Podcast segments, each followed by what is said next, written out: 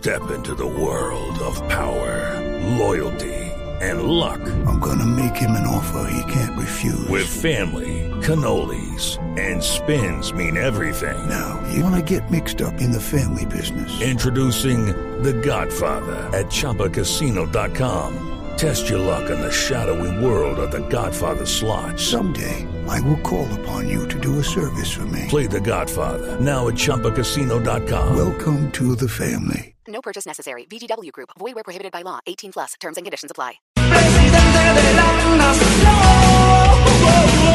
Nene, nene, nene, ¿qué vas a hacer cuando alguien apriete el botón?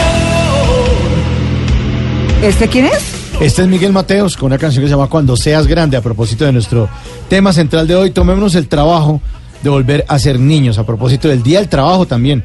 Tomarnos el trabajo de volver a ser niños. Y esta canción fue compuesta por Miguel Mateos, un músico de rock argentino. Es la primera canción de un álbum eh, que, de- que se llamaba Solos en América. Él tocaba con una banda que se llamaba SAS. SAS, que era el vocalista de SAS y eh, ocurría eh, o pasaba el año 1986. Nos puso a pensar en nuestro propio futuro, ¿no? Dime, nene, ¿qué vas a hacer cuando seas grande? ¿Estrella de rock and roll o presidente de la nación? Ah, Sí. sí. Y uno no, quedó ahí como de chistoso de emisora. Sí. Nuestros oyentes con el numeral en Blue Jeans nos responden a esta pregunta. ¿Cuál era su juego preferido en su niñez? Vamos a devolvernos a esa niñez. ¿Cuál era su juego preferido en la niñez? Mire, nos dicen varias cosas por acá con el numeral en Blue Jeans en nuestra cuenta de Twitter, arroba Blue Radio Co. Nos dice Claudia Ochoa, buenos días, mi juego favorito era La Golosa con mis amigas eh, del colegio. Juan Camilo Dueñas nos dice, mi juego favorito era Cuca Patada. Eh.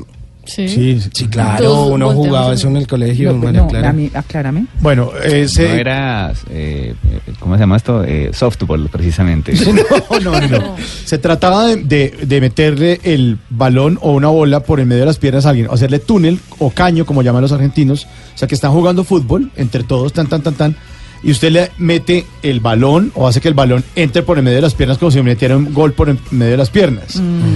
Después de eso, eh, el alumnado del curso procedía a agarrar a calvazos o a golpes en la cabeza al O- que se o a dejaba hacer- patadas. o a patadas al que se deja hacer cuca patada. Era de un gamín el juego. Sí. Era, era lindo, de- era de- delicado. Delicado de colegio masculino, pero a Tarbán de los años 80-90. Sí. Sí, todos jugábamos Cuca Patada o Burro. Burro no, ¿cuál era? Burro era... eso.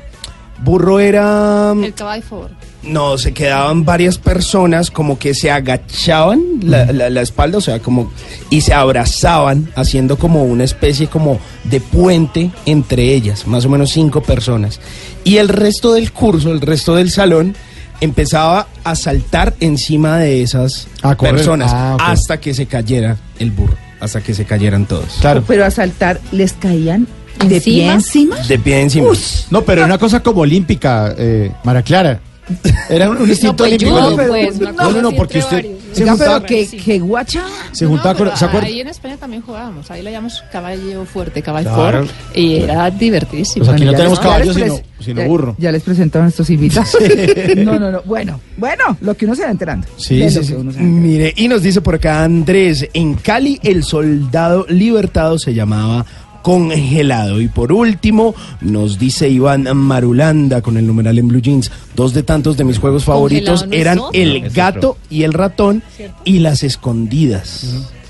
Es otro. Sí, es- es- está confundido el, el- el- el oyente. Yo creo, yo creo. Pero también uno Pues parece- jugaba, pues es- ¿cómo se llamaba ese juego que cuando usted veía eh, un Volkswagen eh, ¿Daba patadas? ¿Daba- daba patadas? Sí, no, no, cada, cada vez que usted veía veía un carro de esos, usted le metía un, un gato o un puño al amigo. Ah, lindo, sí. Eran juegos muy tiernos. Muy tiernos, No, sí. No, pero pero- esos juegos de Simón todos agresivos. ¿Dónde fue que estudió usted? Yo lo, lo más tenaz que hice fue Tintín corre, corre, o sea, le timbraba la casa del vecino y salía corriendo. Y... Ah, Rin, Rin, Ah, corre, ese- corre. ese juego. Rin, rin, corre, rin. corre. Rin, rin, era ese una delicia, Tintín. pero eso era chéverísimo. Ah, yo decía Tintín. Ah, ¿Por qué le ambos. Tintín? Ah, bueno. Tintín. Yo. Tintín. Eh, rin, rin, rin, rin. Suena onomatopeya, No, Tintín. No, era Rin, Rin, corre, Rin, corre rin. en mi época. Sí, en la mía también. No, en la mía era Tintín. En el siglo XIX era. Tintín. Por Tan contemporáneos. Sí, El, tan el Silvia contemporáneos. si no era Tintín porque uno, o sea, decía, no, era una campana, no había electricidad. Entonces No. uno tocaba la campana y salía Ah, corriendo. No, en mi época se había electricidad. Bueno, eso está fantástico. Con el número del Blue Jeans, ¿cuál era su juego preferido en la niñez?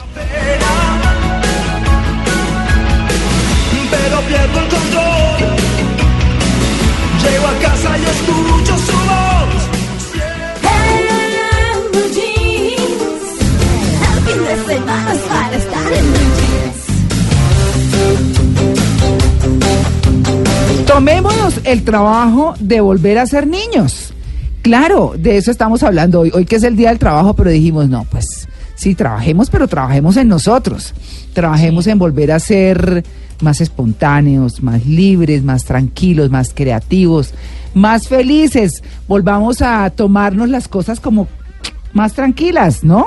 Como con su debida importancia, como, ay, a uno de niño las cosas le parecen más fáciles, ¿cierto? Le parece que la vida como que fluye más, Es más como que simple. todo es alegría, como que qué chévere.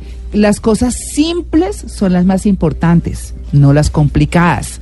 Entonces, bueno, a eso los estamos invitando a ustedes como oyentes hoy, así que tenemos dos invitados muy importantes. Estamos con Diana Iglesias, que es licenciada en psicología de la Universidad de Oberta de Cataluña, eh, enfermera pediátrica hospitalaria y de salud pública, psicóloga y terapeuta familiar sistémica con, con ¿qué? Consteladora. Consteladora familiar. Ah, De las ok. Consteladora familiar. Diana, buenos días. Buenos días, encantada Bueno, de disfrutar con españolísima usted. Muy española. Sí. Está viviendo en Colombia hace mucho tiempo. Sí, es el tercer año y la verdad nos habéis acogido muy bien, así que gracias. Ah, bueno, pero muy bien. Bueno, vamos a hablar de esto de los niños que es tan importante, de volver a ser niños nosotros, de no dejar morir nuestro niño interior, de rescatar todas esas cosas para ser más felices. Y bueno, estamos con Gonzalo Valderrama, que es comediante, stand, stand-up- stand-upero, Estandapero, sí. ¿así se dice? Así le dicen. Bueno, hace estándar. Sí. ¿cierto? Bueno, muy bien. Actor de teatro y televisión colombiano, conocido por su participación en el programa Los Comediantes de la Noche. Gonzalo, ¿qué hay? Hola, ¿qué tal? Acostumbrado a los morning shows, ya, ya está esperando el man que pusiera el play de... ¡Eh! No, esto es Sí. un programa sereno, entonces... Sí, sí. Sí. bueno, muy bien. Vamos a, a mirar todo desde, desde la óptica teórica, pero también desde lo chévere, ¿no? Desde lo tranquilo, desde el humor. Porque los niños sí que tienen humor. Eso sí, no se pierde. Empecemos entonces, Diana, eh, doctora Diana Iglesias, por hablar de, de qué es un niño, en esencia. Un niño precisamente es eso, es ese descubrir, es un niño conectado con la naturaleza, es un niño conectado con la vida, es un constante descubrir, eh, eh, crear, eh, ilusionarse desde lo más pequeñito, ¿no? Es, es- Lo más simple. Es lo más simple. Es vivir siempre conectado a la respiración, con el cuerpo, eh, disfrutar en el movimiento, disfrutar en lo que ve, en lo que siente, en lo que oye. ¿no? ¿Cierto? Eso es ser un niño. Claro, y, y además eh, gozar con lo elemental. Sí. Solucionar todo muy fácil, ¿verdad? Y, y en los niños, el tema está es que, desde, por ejemplo, yo como enfermera pediátrica, cuando trabajaba en ello, ¿no? Tuve la oportunidad de, pues, de participar en partos, ¿no? Desde que nacen, o sea, aparte, ahora los niños nacen todos con los ojos abiertos, ¿no? Tienen una esencia, se les miras y es una pureza increíble, ¿no? Ujú. Entonces es, es eso, es no perder eso con lo que todos y cada uno de nosotros y cada adulto tiene, ¿no? Cada adulto tiene un niño interior increíble, ese concepto es gestáltico, es, es, es muy bello y tenemos que estar siempre conectando y escuchando qué es lo que nos dice. Cuanto menos le escuchamos, mm, menos nos va a ir bien en la vida.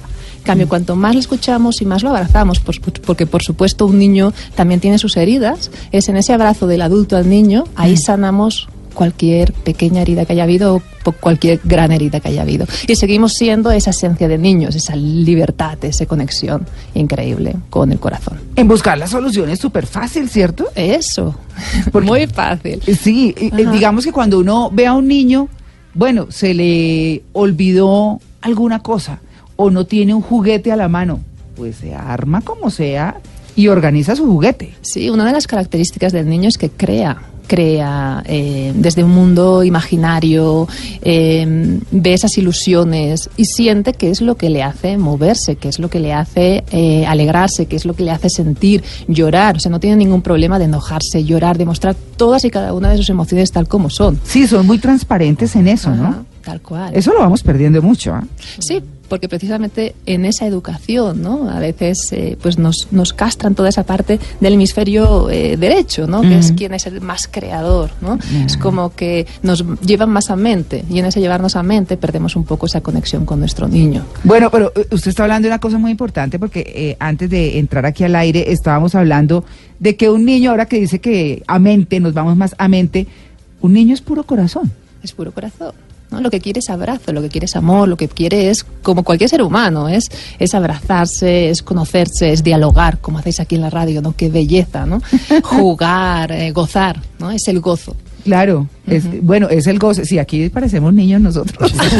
y eso está genial. sí, claro, genial. no vivimos toteados de la risa, bueno, divirtiéndonos y demás. Un típico niño, Gonzalo.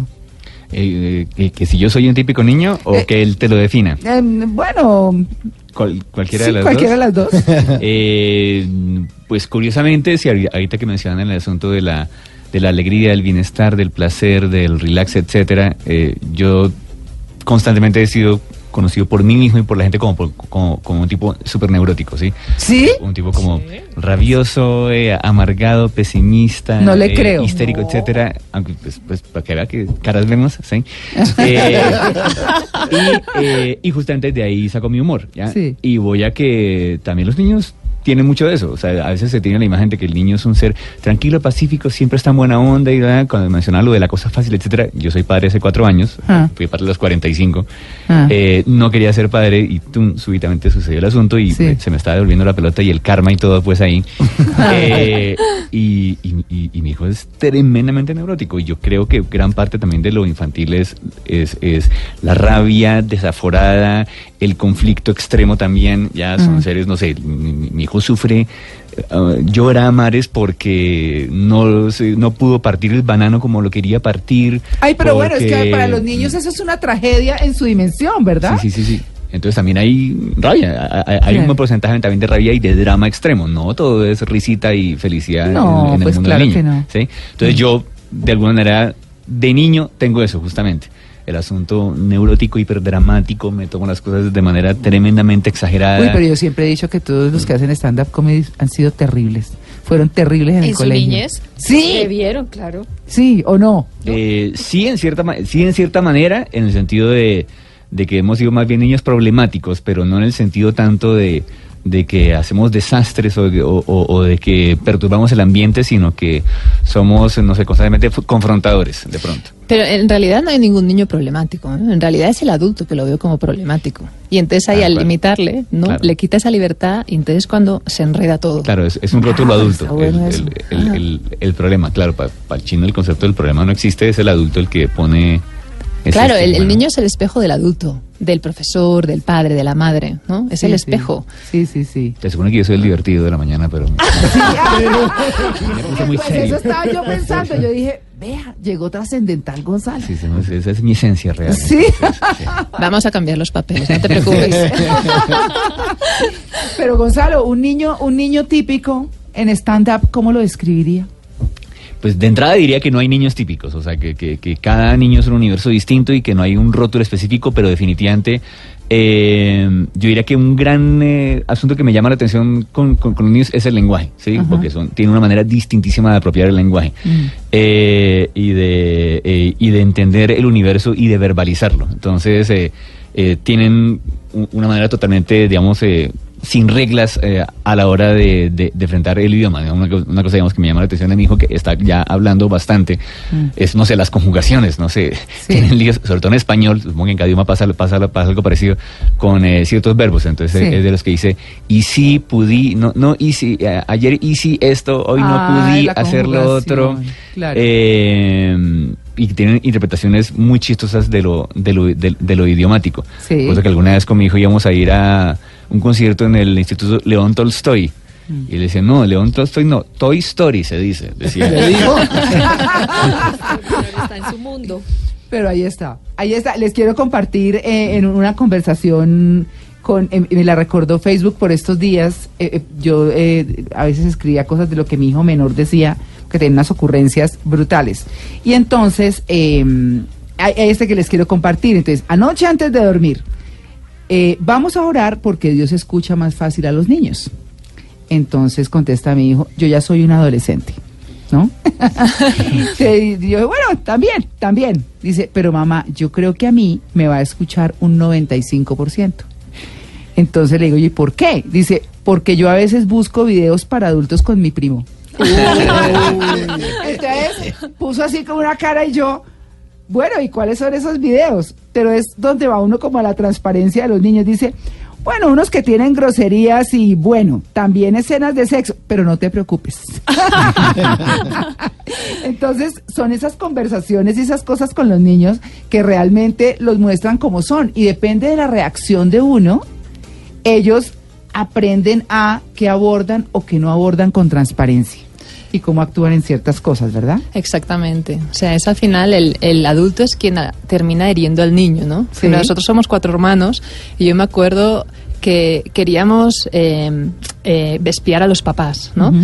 Y entonces de nuestro cuarto, el cuarto de las, de, de las tres niñas que había, el niño dormía en otro lado, quisimos hacer un agujero. Pero entonces como éramos diferentes alturas, ¿no? Sí. Cada cual a nuestra edad, hicimos cuatro agujeros cada vez más grandes y queríamos llegar a traspasar la pared. Total, Ah. ahí se armó una liada tremenda, ¿no? Claro. Y como estábamos detrás de la puerta, como no nos veían, pero se oía pum, pum, pum, pum. Claro. y al final terminó, o sea, un castigo tremendo para todos. No es justo, no es justo, solo queríamos espiaros, ¿no? Sí. pues imagínense. Pues bueno, estamos hablando de este tema que es tan importante, de volver a ser niños, de tomarnos el trabajo y rescatar a ese niño que tenemos dentro para vivir de una manera mejor. 8 y 28.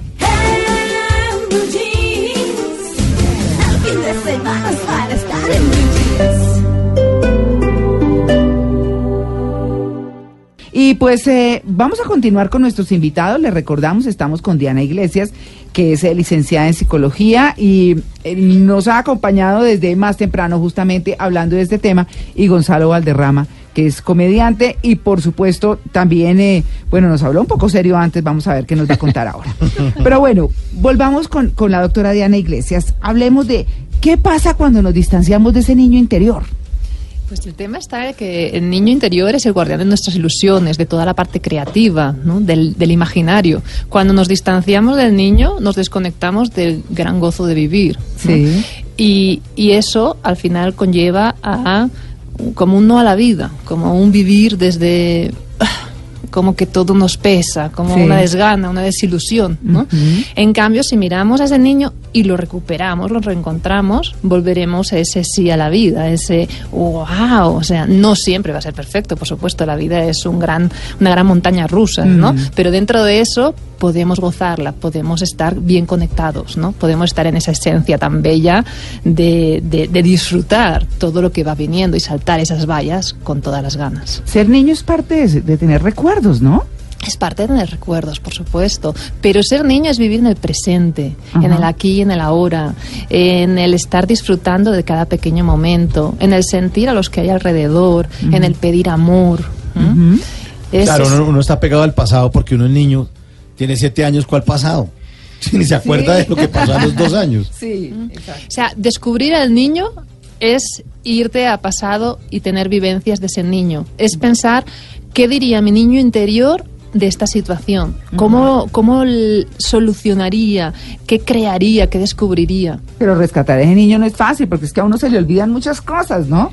Porque la vida misma lo va llevando en una cosa trascendental y seria y de lucha y de todo. Entonces, pues es como no dejar de lado Claro, eso, uno ¿no? está pensando en el trabajo, en el empleo, en cómo producir y eso, pero no se toma el trabajo de volver a pensar y a ser niño. Nos decía Diana que recordar con los hermanos y eso es una buena metodología, recordar lo que hacíamos cuando éramos niños. Sí, juntarse amigos, hermanos y recordar vivencias de niño es espectacular, te lleva otra vez al niño, incluso empiezas a jugar como niño y, y a disfrazarte y a, va, pues vamos a volver a jugar a esto. ¿no? Entonces al principio es como, "Uh, algo nos para, algo nos limita, ¿no? Pero si realmente entramos en el juego, realmente conectamos con ese niño. ¿No? No, claro, por supuesto. Sí, yo soy una gran defensora de volver a rescatar a ese niño y de vivir desde el adulto, pero conectado con ese niño. Y cuando a uno le dicen, ay, no, pero tan infantil, mire, este jugando allá con su, con, con el, con el hijo, PlayStation o bueno, todas esas consolas Madre, que madre. dices, bueno, ay, sí, y en las oficinas cuando echan chistes, ay, tan niño, tan infantil, ¿cómo hace uno, Diana Iglesias, para que no diga no? Pues al revés, o sea, defender lo tuyo. Es decir, qué gozada en en ese, en ese estar, en ese niño, en ese ser infantil. ¿Qué es infantil para ti? Gózala, no vivas con esa cara de amargado. Disfruta tu trabajo. Claro, claro. Es decir, un niño nunca diría como infantil. No. Entonces, si estás en tu niño, es gozarla. Me, me vale huevo que decís vosotros, ¿no? ¡Ah! Es cierto, ¿no? Es decir, está- eh, me, me da lo mismo, ¿no? Es, va, huevo yo estoy gozándolo, ¿no? los Gonzalo. Eh, pues nada, ahorita, ahorita que mencionaban eh, varias expresiones ahí de lo que se ha dicho, cuando me preguntaban que, que- qué diría mi niño interior, mi niño interior diría... Eh, por otro lado, que cada vez que pienso en el concepto de la imagen del niño interior, creo que una, un un tipo de gente que goza bastante el niño interior son los caníbales que comen niños, ¿sí? Que, o sea, lo tienen adentro. Eh, Tengo el niño muy adentro. En, en for- en formato baby beef. ya, suficientemente chistoso, ya pasé la prueba. bueno. Eh, y cuando mencionan el asunto de, de- de- de perder o desconectarse de ese- de- del niño, eh, pienso en la, en la angustia ahora de padre de cuando se anda por el centro comercial o por la calle y ese momento tétrico que ha padecido todo padre moderno, sobre todo de perder al niño de vista en centro comercial, en parque, en plaza. Uy, Creo que ha sido de las cosas más angustiosas. Después de perder la billetera, es perder al niño. ¿sí? O el celular. Eh, el celular. Los tres terrores mayores del hombre contemporáneo, el de no perderlo y tal. Pero realmente es un pánico extremo de, de, de, de casi desmayo. Esa sensación es terrible y es básicamente consecuencia de tanta paranoia que le ha metido a uno, yo que sé, los medios de comunicación y un montón de cosas que uno se en películas de esa manera. Yo creo que hace dos siglos se perdía un niño por ahí, el papá, ah, ve, se perdió el niño, ya aparecerá. Sin dejar que vuelva. Pero en la actualidad, sí, extraviarlo es así el terror mayor de, de- de todo padre. No, Sí, además pero- porque los almacenes, como son tan chiquitos, muchas veces ellos jugando se meten debajo de la ropa o en sitios donde uno no los puede encontrar y uno más o menos entra en pánico. parece divertidísimo jugar a las escondidas en el centro comercial y no, no, no es divertido ni Hacer cocos detrás de la columna y uno, ¿dónde está el niño? Y el niño ahí detrás. No, porque aunque no lo creáis, el niño tiene una distancia. Cada niño tiene una, ¿no? Pero tiene una distancia de seguridad en la que hasta ahí llego, ¿no? Lo que pasa es que hay niños más temerarios que se van.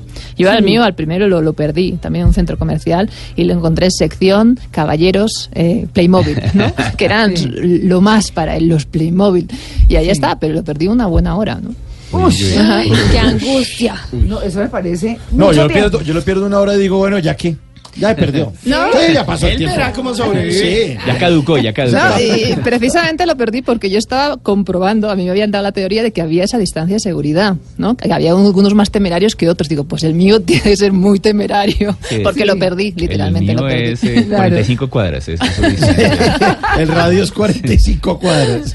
No, y yo creo que también uno se me pone mucho en la tarea de decirles cuidado, se lo roban, entonces empieza también a crear todos esos temores, ¿no? Sí, esos temores, familias que Pero que realmente son es- válidos además. Eso es válido, ¿eh? Sí. Y lo que pasa es triste, ¿no? Es triste la falta de libertad que tiene ahora el niño en relación, por ejemplo, a cuando yo era niño, ¿no? Sí. Ese, ese vivir subiéndome a los árboles, nuestros padres nos dejaban, aparte éramos cuatro hermanos, nos juntábamos con todo un grupo, vivíamos en la calle, lo que decíamos antes, Sí. ¿no? El callejear. No, la callejear, Qué gozada. Y en esa libertad y en ese aprender al mismo tiempo, en, en esa libertad con los amigos, ¿no? Pero Claro. sí que es cierto que quizás como padres ahora tenemos más sensación de que hay peligro, ¿no? No, no de los mismos niños, sino de adultos que puedan, pues, llevarse a los niños, ¿no? Claro. Que es una lástima. Pero la calle es importante, ¿no? Siempre dice, oye, a esa persona le faltó claro, calle. claro. Dice, como que no tiene experiencia, como que, ay, y- y- pero ¿qué hacemos? No, le faltó calle, papito. Sí. Vaya que le hagan bullying y defiéndase. Y corra, y juegue, y, claro, monte pierda- bicicleta, o, y o piérdase, patines, eh, o- y- sí, exacto. Ráspese, ráspese. Sí, es ráspese. O se me perdió el juguete, me van a matar en la casa, y lo busca y no sé, como que se vuelve más recursivo. Sí, resuelve, resuelve. Resuelve. Lo que Ajá. pasa es que siento que ahora los niños están como con otro tipo de prevenciones, ¿no? Ahora como que los papás tratando de ser como muy políticamente correctos, como que se previenen mucho y como que tratan de tenerlos como en una burbuja. Pero además también es una contrariedad porque dicen como que se queda aquí en la casa, en la casa no le va a pasar nada. Y le dan una tablet donde tiene sí. acceso al mundo Toda la porquería. Donde puede ver de todo y además de eso, pues puede impactar, abusar de, de él mismo. Entonces, también es como con una contrariedad bien, bien rara. Eh, de una manera como muy, muy breve, ¿qué pasa cuando nos distanciamos de ese niño que tenemos y que tenemos que conservar? Perdemos para mí la, la ilusión, la capacidad de crear y la capacidad, digamos, de, de- de ilusionarte por todo. ¿no? Perdemos el presente, el vivir aquí y ahora. De vivir. Digamos Además, como uno, la... sí, uno se emociona con unas bobadas. Uno, me acuerdo que cuando iba a la finca de mi abuelita, o sea, que al otro día me paseo, yo no podía dormir de la emoción. Sí. Porque decía, mañana me voy a meter a una piscina. O sea, era lo máximo. Claro. Y ahora uno de, de adulto se sienta al lado de la piscina, venga que se meta. Eh, tú estás aquí tomando cerveza, no me jodan. Y uno de niño sí, o el mar y a jugar con la ola y uno, ¿qué? A meter en esa vaina toda salada, después me toca bañarme, ¿no? Qué jartera. El cumpleaños, el cumpleaños sí, para el niño es así la mega fecha. Sí, sí. Dios mío, ya casi mi cumpleaños, ya casi, no, mi- papito, faltan 11 meses todavía. Y- y- pero mañana sí, uno en cambio así, ay, Dios Sí. mío, Y uno cuenta los días para la fiesta, Qué ¿no? Y el entonces, ay, cumpleaños. La primera comunión. O romper la piñata, romper la piñata era lo máximo. ya vamos otra vez a ¡pam! ¿no? Todo con golpes. Todo con golpes. Simón volaba timbres a punta de pólvora. Y rompía quemaba, y quemaba y electrocutaba animales. No, bonito eso. Pero este niño, Dios mío. Sí. ¿Ah? Usted, por favor, no se conecte con su niño interior. ver, No, Soy una cosa muy cruel. Ya habla, No, míralo cuidado. aquí aplacado eh, ante el micrófono, Ya, ahora sí, ya ya, todo decentico. Sí. ¿Qué Tenía otra- que vivir todo eso. ¿Qué otra cosa cruel tenía? Eh, tenía una cosa muy cruel que era cogíamos los mismos marranitos Ay, Ah. y les hacíamos un círculo con eh, ¿Fuego? con alcohol. Los emborrachaban. y, y pues obviamente pues si trataban de salir pues se quemaban. Y Ahí. ahí se quedaban No.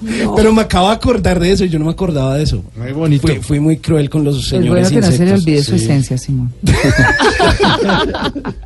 bueno, vamos a cerrar este tema hablando de qué podemos hacer para rescatar ese niño interior, cómo nos conectamos, cómo lo traemos y cómo nos gozamos más la vida con ese niño que tenemos. Perfecto. Sería, en primer lugar, el mirarnos hacia adentro, ¿no? Y el sentirlo, el abrazarlo, el acogerlo, y en sus rabietas, en, en- en sus frustraciones, en sus ilusiones, en su gozo, en todo, es decir, en sus sombras y en sus luces, ¿no? Mm. Por otro lado, conectarte con, con amigos, con hermanos, ¿no? Y hablar de eso, jugar, o sea, crear juegos y jugar, disfrazarte, eh, alegrarte, ver algo tremendamente absurdo, eh, irte a, a la naturaleza. La naturaleza te conecta con tu niño, con tu niña de una manera increíble.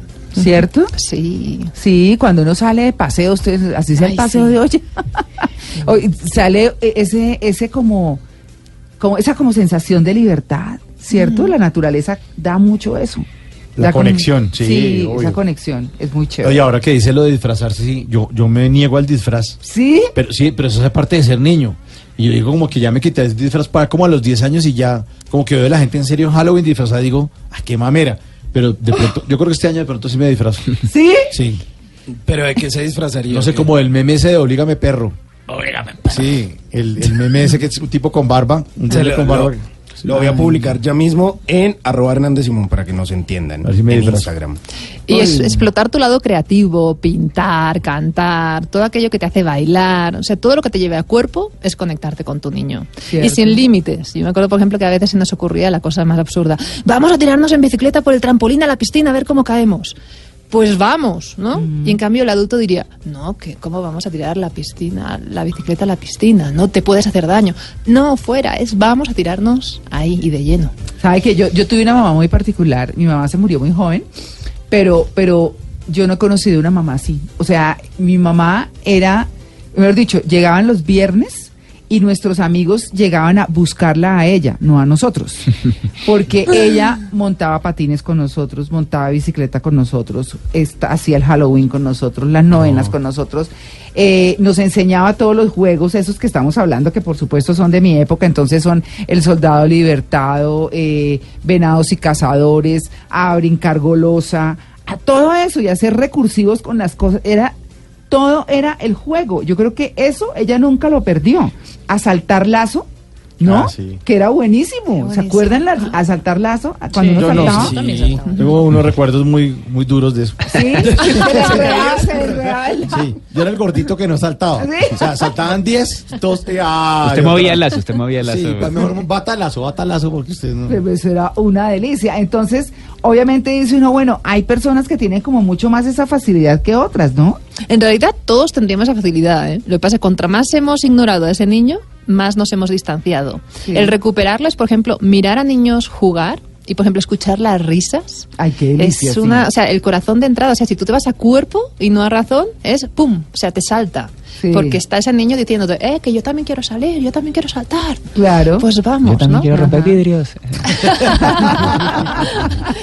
En mi, sí, en mi caso, para rescatar el niño interior es uh, pagar un millón de dólares en, eh, en efectivo, en, mo- en- en billetes pequeños, en una bolsa de basura, dejarlos en el parqueadero y así se rescata el niño interior. Eh, y, y por otro lado, no, que creo que hablando otra vez serio, sí, creo que más que sí, como que tenemos que rescatar el niño interior porque nos lo han aplacado. Entonces creo que la cadena se rompe no aplacando, o sea, siendo padres o adultos y no aplacando al niño. O sea, no tratar en lo posible de no decir no, tratar en lo posible de no reprimir, de no contener eh, y dejarlo en libertad y de esa manera cuando crezca pues no tiene que no tiene que rescatarse porque está ahí totalmente libre. Sí, que por eso lo- los abuelos, por eso los abuelos lo- y abuelas lo llevan también. O sea, los abuelos se ponen como niños jugando con sus nietos. Ah, tal vez- ah, Sí, bueno, porque pasa. dicen que los abuelos adoran o quieren mucho más a sus nietos que a sus propios hijos. Y tal vez ese esa fascinación eh, y es que estoy aterrizando en eso que, que, que está diciendo Diana, por supuesto, y es esa fascinación que tienen los abuelos por los niños porque seguramente los devuelve en la vida a esa a ese niño que, que dejaron hace tanto tiempo, ¿no? Exactamente. Disfrutan y, y- todo. Y es bellísimo. Por ejemplo, en, en colegios, yo creo que aquí también, pero en, en España están integrando Mm. el que los niños puedan ir, eh, o los abuelos, traer los abuelos, digamos, a las escuelas, Sí. o los niños a, pues, eh, casales de ancianos, ¿cómo se llaman? A los asilos. Asilos, Ajá. ajá.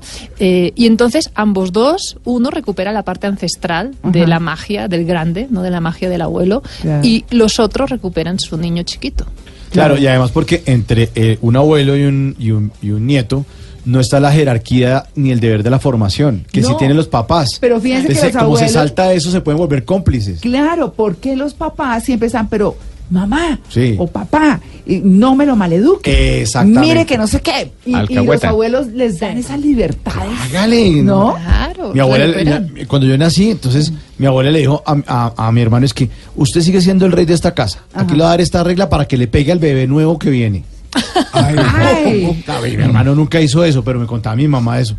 Sí. Es, que no- ah, es alcahuetería, o sea, ¿qué papá le dice eso a un hijo? Sí. Pero como no hay jerarquía y no hay la responsabilidad de formar al niño, o no me lo desconfigure, porque No. los niños nos desconfiguran también los abuelos. Claro, los Sí, papás, lo que los papás eh, hicieron con uno de eh, orientarlo, de educarlo a su manera, no lo hacen con los nietos. No, No para lo nada, no, no, no. Los dejan, Tranquilo, lo ropa, lo que quiera. Nos dejan ser libres, que es lo que uno ve con los papás. Los papás, di- uno dice, ay, bien, llegó mi papá y entonces uno se esconde y se porta bien, pero con los abuelos no, No. porque Sí. están en el relajo. uno está con- No, y así es perfecto, es como tiene que ser. Mm. En- claro. Sí. Los abuelos lo que tienen que traer, ¿no? Esa, esa magia, ese wow, es mi abuelo y mm, lo disfruto, ¿no? Y, y no es ese limitar y educar, ¿no? Que quieres que no es una responsabilidad de los padres. O sea, no, o sea, no hay que rescatar el niño interior, sino rescatar el abuelo interior.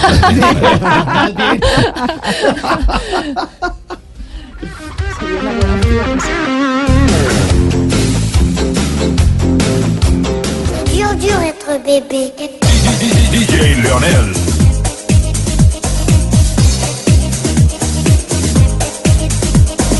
Oh. Oh. Pero esa canción, ¿cómo es que se llama? Se- Viejísima. sí, viejísima. Se llama Dur Dur d'être bebé. Qué difícil ser un bebé. De Jordi, era un niñito que en 1992 cantaba "Ye, ye, ye, Sí, me ye, acuerdo. ye", y se volvió éxito mundial el colicagado ese francés. Tuve cassette, tuve cassette de Jordi. Y ahora, Sí, tra- y sí, ahora trabaja en un banco y es, artísimo. Y Bueno. está aburrido y no echa chistes, ¿no? Claro. Bueno, con esta música de Jordi, Eh, nos vamos, eh, o vamos mejor cerrando el tema central, por supuesto, porque nosotros seguimos una hora más. Así que vamos a agradecerle a Diana Iglesias por habernos acompañado hoy en, en Blue Jeans. A vosotros, me ha encantado. Bueno, muy bien. Y lo mismo a Gonzalo. Que, que a la orden. Sí. Sí. El, el chiste de para toda ocasión acá se le tiene. Sí. bueno, muy bien, muchas gracias.